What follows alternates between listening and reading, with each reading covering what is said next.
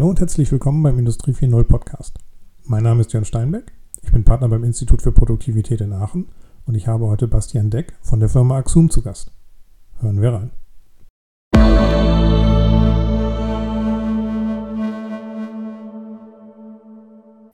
Herzlich willkommen, Bastian Deck von der Firma Axum. Bastian, lass uns gleich ins Thema einsteigen. Wer bist du? Was machst du? Ja, hallo Jörn, äh, vielen Dank. Äh, mein Name ist Bastian Deck. Ich bin bei Axum verantwortlich für den Bereich Sales und Marketing. In der Funktion verantworte ich unter anderem das Geschäftsmodell unserer Industrie 4.0 Plattform, ähm, verantworte aber auch unsere Consulting-Dienstleistungen, die wir am Markt anbieten, das Thema Produktmanagement und vieles mehr. Ich glaube, man kann zusammenfassend sagen, dass ich für Axums kommerziellen Erfolg verantwortlich bin. Okay, ja, das klingt so, als ob du äh, Aufgaben hast. ja, danke, ja. Du, du hast jetzt gerade Industrie 4.0 Plattformen gesagt. Kannst du uns diesen Begriff mal ein bisschen erläutern? Ja, also wir haben uns ähm, bei Axum zum Ziel gesetzt, dass wir eine Plattform entwickeln, die eine Art offenes Betriebssystem für die Industrie darstellt. Ähm, auf dieser Plattform äh, werden Daten zum Beispiel aus Maschinen gehostet aber eben auch Apps für den optimalen Betrieb dieser Maschinen beziehungsweise die gesamte Wertschöpfungskette bereitgestellt. Das Ganze kann man sich so vorstellen, dass wir äh, mit unserem Ökosystem und unseren Nutzern äh, vielfältige Möglichkeiten anbieten, zum Beispiel für Maschinenhersteller, die dank der Axum-Technologie äh, zukünftig smarte Maschinen anbieten können und vor allem auch ihre digitalen Geschäftsmodelle neu entwickeln können.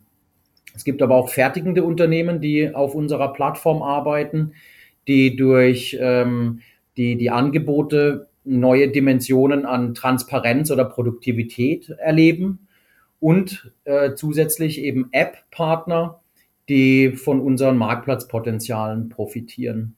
Das heißt, wir bringen äh, verschiedene Teilnehmer auf dieser Industrie 4.0 Plattform äh, zusammen mit dem Ziel für, ähm, für jeden der Teilnehmer einen Mehrwert zu schaffen. Okay, jetzt hast du gerade über das Thema Smart gesprochen. Smarte Maschine, smarte Fabrik. Ähm, kannst du uns da auch noch mal eine kleine, kleine, kleine tiefere Einführung geben? Was ist für dich etwas, was smart ist? Ja, gerne. Ähm, also zu, zunächst mal stellen wir uns diese Smart Factory ähm, so vor, dass wir sagen, wir wollen die Komplexität, die nun mal heute vorherrscht in der Produktion, ähm, mit solchen Stichworten wie Losgröße 1, ähm, steigende Komplexität in den Produktionsabläufen. Diese Komplexität wollen wir aus den Köpfen der Menschen, die, was heute immer noch die Realität ist, dass viele Produktionsprozesse eben äh, manuell gesteuert werden, ähm, in die IT-Systeme verlagern. Äh, ich zeichne da immer so ein mm, Vergleichsbild ähm, ähnlich zum Navigationsgerät im Auto. Also vor 20 Jahren haben wir noch alle mit einer Landkarte uns äh, Richtung den Süden navigiert. Das macht heute keiner mehr. Und ähnlich verstehen wir eigentlich auch das Thema Smart im Umfeld von Fabriken, dass wir durch IT-Unterstützung den ähm, Fabrikbetreibern und auch den Menschen, die in der Fabrik arbeiten, eine, ähm, ein System an die Hand geben, das durch die Komplexität des Alltags navigiert. Okay, also eine, eine Oberfläche, hinter der sich die Detailkomplexität ähm, ja versteckt und für den Menschen so aufbereitet wird, dass er damit gut umgehen kann. Exakt. Und wir verstehen darunter dann eben auch nicht, dass es zwingend äh, so sein muss, dass äh, Mitarbeiter ähm, wegrationalisiert werden, ganz im Gegenteil, den Mitarbeitern muss einfach die Entscheidungsbasis verbessert werden, um äh, zukünftig ja noch bessere und schnellere Entscheidungen treffen zu können. Okay.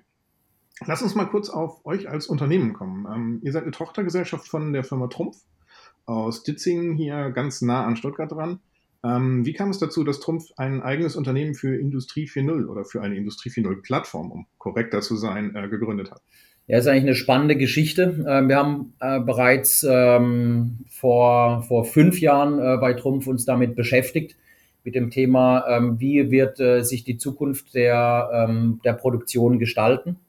Mein Trumpf ist natürlich als Weltmarktführer im Werkzeugmaschinenbereich eine Firma, die auch sehr viele mittelständische Kunden hat. Und in diesen mittelständischen Kunden ähm, ist oftmals, sind oftmals die Potenziale, die in der Wertschöpfungskette liegen, äh, noch nicht vollständig adressiert. Und ähm, der, der typische Trumpfkunde hat eben nicht nur Trumpfmaschinen, sondern eben auch andere Maschinen. Und äh, wir haben es uns zum Ziel gesetzt, und das ist auch der Grund für diese Ausgründung, ähm, das gesamte Potenzial unserer Kunden zu adressieren, sprich die gesamte Wertschöpfungskette innerhalb der Fabrik äh, von tatsächlich ähm, Auftragseingang bis hin zum finalen Versand ähm, zu verbessern und damit äh, letztendlich auch für Trumpf ein ergänzendes neues digitales Geschäftsmodell in den Markt zu bringen. Okay, aber dafür seid ihr an den Standort Karlsruhe gegangen und nicht im schon genannten Ditzingen geblieben. Ähm, was ist da der Hintergrund? Ja, der, ähm, der Hintergrund ist recht einfach zu erklären. Wir haben äh, uns bei der Ausgründung damit beschäftigt, äh, welcher Standort optimal wäre. Ähm, es gab ein paar äh, unterschiedliche Standorte, die dort im Rennen waren, unter anderem äh, neben Karlsruhe, Berlin und auch München. Ähm, für uns ist Karlsruhe deswegen interessant und auch optimal, weil es ein Technologiestandort ist. Also wir haben einen großen Pool an IT-Experten bereits hier äh, in der Region. Ähm, dazu kommt, dass wir einen hervorragenden Zugang zur Universität haben, also eine Vielzahl an Studenten, sowohl vom KIT als auch von der Hochschule in Karlsruhe, eben für uns extrem wichtig sind. Und zu guter Letzt ist der Standort auch attraktiv, weil wir eben nicht ganz so weit weg sind von Ditzingen. Es ist ungefähr äh, 45 Minuten äh, Fahrdistanz. Und ähm, wenn es Themen gibt, ähm, die wir mit Trumpf oder Trumpf mit uns eben auch abstimmen möchte, ist die Nähe durchaus förderlich. Das wäre mit Berlin oder München nicht ganz so einfach gewesen. Okay, also auch da einen analytischen Prozess, um Karlsruhe zu identifizieren, ja? Ja. okay. Jetzt hat Trumpf ungefähr 13.000 Mitarbeiter und macht dreieinhalb Milliarden Euro Umsatz. Ähm, und ihr seid, ähm, ihr bezeichnet euch als Startup, oder? Ja, schon. Also wir bezeichnen uns als Startup. Wir leben auch diesen Startup-Spirit. Und man muss dazu sagen, dass ähm, in der über 90-jährigen Geschichte von Trumpf zum ersten Mal ähm, Axum eine Ausgründung war. Ah, okay. ähm, und auch durch die, die räumliche äh, Trennung ähm, auch wir wirklich auf uns alleine gestellt sind. Natürlich haben wir äh, Trumpf als Partner ähm, und als Muttergesellschaft im Rücken. Das hilft ungemein und Trumpf ist auf der einen Seite ein strategischer Partner, der sehr inspirierende äh, Zukunftsvisionen hat, was, ähm, was die Themen Vernetzung, smarte äh, Fabriken und so weiter anbetrifft. Das ist eine hervorragende Kooperation. Nichtsdestotrotz sollen und wollen wir diesen jungen äh, Start-up-Spirit eben aufrechterhalten. Und ähm, das ist eigentlich äh, so zu sehen, dass wir davon bilateral ähm, profitieren. Auf der einen Seite wir natürlich, die äh, schnell und etwas unkonventioneller unterwegs sind, als dass man äh, das in einem größeren Konzern gewohnt ist. Auf der anderen Seite äh, können wir Dinge ausprobieren und ähm, auch Themen wieder zurückspielen in den Konzernen. Und so profitieren eigentlich beide Seiten von, dieser, von diesem Setup. Okay. Äh, ja, und da profitiert ihr dann auch sicherlich von einer gewissen Distanz, aber halt auch von einer gewissen Nähe räumlich, also um auf die Diskussion zwischen Ditzing und Karlsruhe nochmal zu Genau, also absolut, das, das hilft ungemein. Okay, dann über Trumpf haben wir jetzt, glaube ich, ausreichend gesprochen, aber lass uns doch mal über eure weiteren Partner und oder Kunden sprechen. Ähm, an wen muss ich denken? Wer ist da so der typische Klient, Kunde für euch? Mm, wir haben ähm, neben Trumpf oder wir kategorisieren unsere Kunden in zwei Bereiche. Äh, zum einen äh, sind es Maschinenhersteller, ähnlich wie Trumpf, äh, die, wie ich es vorhin kurz angedeutet hatte, äh, neue Geschäftsmodelle oder digitale Erweiterungen ihrer Werkzeugmaschinen in den Markt bringen. Ähm, der zweite äh, Bereich unserer Kunden sind dann tatsächlich ähm, Fabrikbesitzer oder ähm, ja, Fabrikanten. Das können ganz unterschiedliche Branchen sein, in denen wir dort unterwegs sind. Ich nenne einfach mal ein paar Beispiele. Im Automobilzuliefererbereich ist die Firma Benteler aus Paderborn einer unserer Kunden, die eben die smarte Vernetzung von Maschinen ähm, nutzt wir arbeiten mit äh, der Firma SIG, äh, einem der größten Sensorhersteller, ähm, auch ansässig hier in Deutschland, äh, zusammen, um, um dort eben auch Erweiterungen ähm, der, der bisherigen Produktpalette zu entwickeln. Wir haben aber auch tatsächlich produzierendes Gewerbe, ähm, zu, zählen wir zu unseren Kunden als Beispiel zu nennen die, die Firma Komatsu ähm, als Baggerhersteller. Also man sieht, mhm. dass wir äh, sehr breit aufgestellt sind, wenn es in die Fertigung geht ähm, und haben noch eine Vielzahl an weiteren ähm, auch mittelständischen Kunden, die in der diskreten Fertigung unterwegs sind. Das ist so der, der ähm, Abriss über unsere Kundenstruktur. Okay, und ähm, also von den Unternehmen, die jetzt selbst Anlagen betreiben, also jetzt mal die Anlagenhersteller ausgeschlossen, die die selbst Anlagen betreiben, für die ist ja das häufig ein, ein Albtraum, an die Daten aus diesen Anlagen zu kommen. Also es ist, glaube ich, ähm, gemeinsame Erfahrung, die man da, die man da machen kann. Ähm, helft ihr auch bei dieser vertikalen Integration, also ähm, diese Daten dann wirklich in eure Software hineinzuschubsen? Ähm, und ähm, brauche ich dafür eine brandneue Maschine oder ähm, kann ich das auch mit meinem existenten Anlagenpark machen? Ähm, also in der Tat ist das eine der größten Hürden, ähm, über die man heute einfach äh, spricht noch in den Fabriken. Und ja, wir helfen mit unserem Team, diese Hürde zu überwinden. Ähm, das unterscheidet uns auch von anderen Anbietern im Markt, die auch schon längere Zeit unterwegs sind. Wir haben ein Team von über 20 Consultants und Systemintegrationsexperten, die sämtliche Maschinen an Cloud-Systeme anbinden können.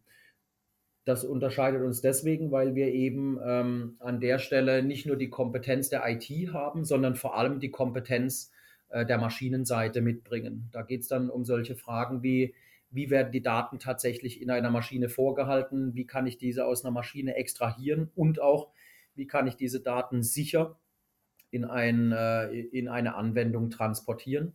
Und ähm, wir sehen, dass diese, äh, wenn diese Hürde genommen ist, ähm, dann sehr, sehr schnell eben auch Mehrwerte geschaffen werden können. Ähm, und genau deswegen haben wir uns auch dazu entschieden, ähm, diese, diese Services explizit anzubinden, anzubieten. Genau, das ist ja, das ist eigentlich eine, eine, gute Fortsetzung. Wenn die Daten denn jetzt auf eurer Plattform angekommen sind, was kann denn so ein Unternehmen damit machen? Hast du da mal so zwei, drei Beispiele? Also in, in was für Modulen, Apps, Funktionen muss man da denken? Ähm, also wir haben so, wir reden immer von Use Cases ähm, und wir haben unterschiedliche Use Cases, die sich umsetzen lassen. Vielleicht der einfachste Use Case, ähm, was passiert, wenn äh, Daten aus einer Maschine dann tatsächlich in unserer Plattform gelandet sind, ist das Thema ähm, Maschinentransparenz. Also das sind ganz einfache Dashboarding-Anwendungen, äh, mit, die man auch nicht äh, programmieren muss, sondern lediglich konfiguriert ähm, und die dem, dem Maschinenbetreibern ähm, oder den Fabrikbetreibern äh, dann innerhalb kürzester Zeit äh, eine, eine, Aussage dazu geben, ähm, wie, die, wie die Fabrik äh, und die Maschinen tatsächlich ausgelastet sind, um dann letztendlich daraus Rückschlüsse zu ziehen, ähm, ob wir wiederkehrende Fehler haben, ob wir äh, äh, ungeplante Stillstandszeiten haben, um diese dann letztendlich ähm, nachhaltig ähm, zu verbessern und äh, auch auszumerzen. Das ist ein sehr einfacher ähm, Case, der dann eben auch gepaart ist mit Kompetenz äh, von, von Lean-Methoden. Also das System an sich optimiert natürlich die Maschine noch nicht äh, vollständig alleine, sondern da helfen wir, ähnlich wie ich es vorhin ja auch skizziert hatte mit dem Smart Factory-Gedanken, ähm, bessere Entscheidungen zu treffen und vor allem ähm, faktenbasierte Entscheidungen zu treffen. Also das ist ein sehr einfacher Use Case. Ähm, es geht dann äh, ein bisschen weiter äh, hinsichtlich ähm, der, der Maschinenzustandsüberwachung. Wir nennen das Condition Monitoring, äh, bei dem wir ähm, Sensorwerte oder eben auch Zustandswerte einer Maschine einlesen können und dann eben auch kontinuierlich überwachen können. Ähm, daran schließt sich so ein Alarm-Fehlermeldungssystem äh, an, bei dem man eben zum Beispiel ähm, schon frühzeitig beim Überschreiten gewisser Schwellwerte äh, Instandhalter benachrichtigen kann, um eben ungeplante Stillstandszeiten von Maschinen ähm, zu verhindern. Ähm, und ein komplexerer Fall äh, an, an äh, Use Case äh, geht dann in die Richtung Collaboration. Ähm, hier haben wir zusammen mit einem, ähm, mit einem Partner ähm, eine, eine, weltweite Kollaboration von Service-Netzwerkern äh, umgesetzt mit Videotelefonie und Smart äh, Glasses. Also das heißt, wir können äh, Maschinendaten ähm, auf, eine, auf eine Brille ähm, projizieren. Äh, diese Brille ähm, überträgt ein Videosignal und ein, und ein Telefonsignal. äh, und der ähm, Servicetechniker, der irgendwo auf der Welt unterwegs sein kann, kann sich mit einem äh, Kundencenter of Competence ähm, verbinden und dann letztendlich die Probleme vor Ort viel, viel effizienter lösen, als das in der Vergangenheit der Fall war. Also man sieht jetzt an diesen nur mal drei exemplarischen Use Cases und Beispielen, dass die Vielfalt ähm, an, an Umsetzung extrem groß ist. Ähm, wir zielen dabei immer darauf ab, dass es auch eben einen sehr schnellen Mehrwert liefern muss. Okay, also sehr schneller Mehrwert ähm, und dabei trotzdem die Komplexität, die existent ist, ähm, ja, einbinden, aber dem Menschen nicht mehr ja, präsentieren.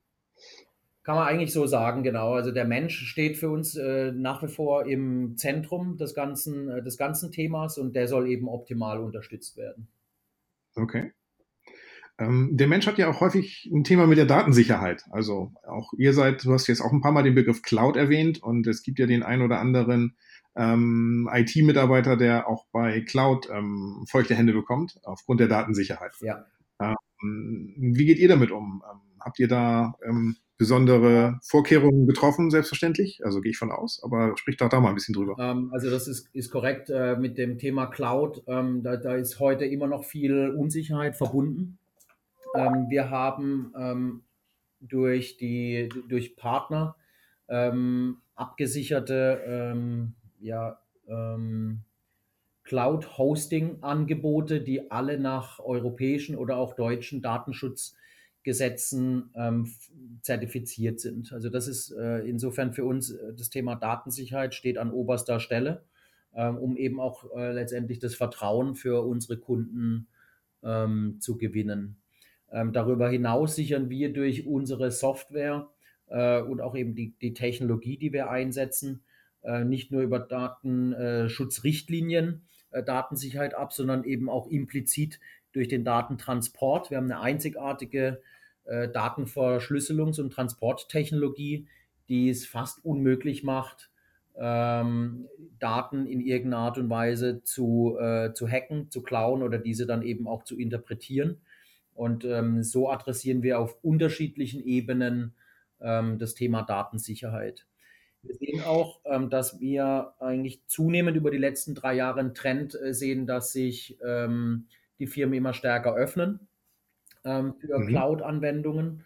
Ähm, und äh, wir schätzen äh, den, den Trend auch so ein, dass wir innerhalb der nächsten drei, fünf Jahre einen extrem hohen äh, Turn von On-Premise-Lösungen, also sprich äh, Lösungen, die im Firmennetzwerk direkt laufen, äh, hin zu Cloud-Anwendungen ähm, sehen werden. Dann schließe ich daraus, dass ihr auch keine On-Premise-Lösung im Portfolio habt, oder? Wir haben äh, für die, die Axum-Plattform an sich keine direkte On-Premise-Lösung. das ist eine rein Cloud-basierte Software. Äh, wir haben natürlich äh, On-Premise oder Hybrid-Lösungen, je näher es an die Steuerung von äh, Wertschöpfungsprozessen geht. Ähm, denn hier müssen wir berücksichtigen, dass nicht an jedem Standort in Deutschland oder auch bei unseren Kunden, die auch äh, im europäischen Ausland beheimatet sind, die Infrastruktur so gut aufgestellt ist, dass man alle auch äh, prozesskritischen Themen äh, in der Cloud laufen lassen kann. Also insofern äh, können wir Teile unserer Plattform on-premise oder mit Edge-Komponenten ähm, zur Verfügung stellen die tatsächliche äh, Plattform, äh, sprich Verknüpfung von Daten, Semantik und dann eben auch vor allem eine, äh, eine übergeordnete äh, Datenverarbeitung äh, findet dann in der Cloud statt. Okay. Ja, cool. Dann lass uns doch noch mal ein bisschen darauf kommen, wenn jetzt jemand mit euch zusammenarbeiten möchte. Wie sieht sowas aus? Du hast schon gesagt, dass ihr euch darum bemüht, natürlich Mehrwert zu schaffen. Klar, logisch. Also ähm, das ist der Grund, warum man, warum man Geld ausgibt, äh, einen, einen Dienstleister beauftragt.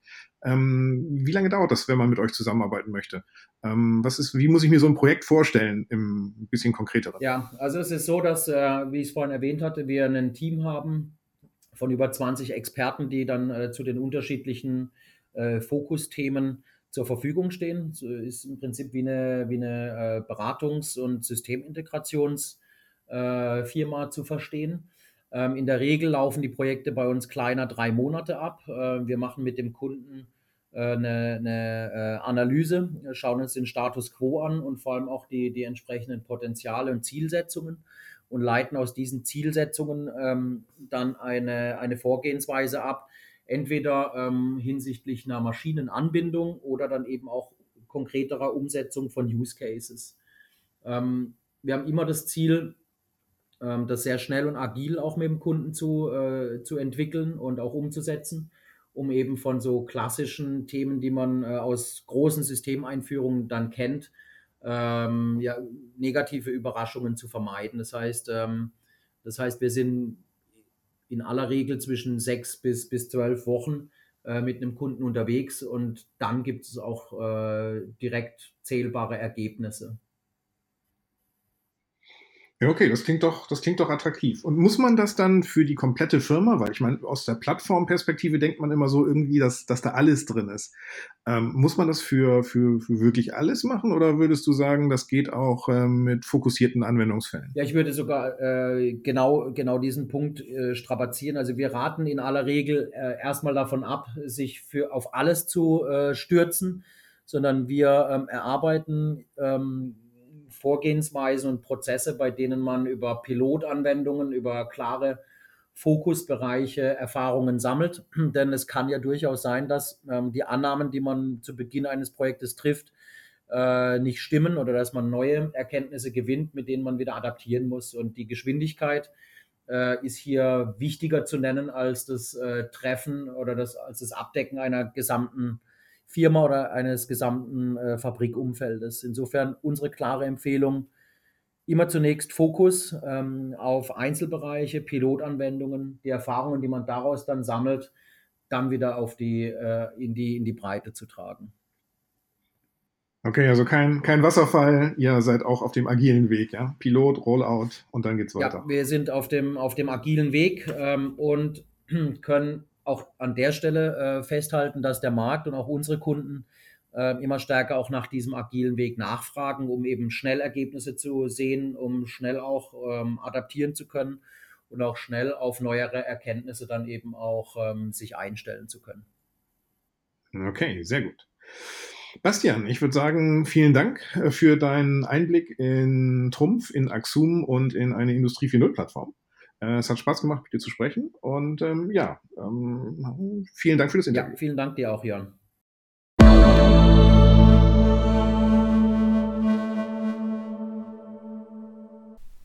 Das war eine Folge des Industrie 4.0 Podcasts mit Bastian Deck von der Firma Axum.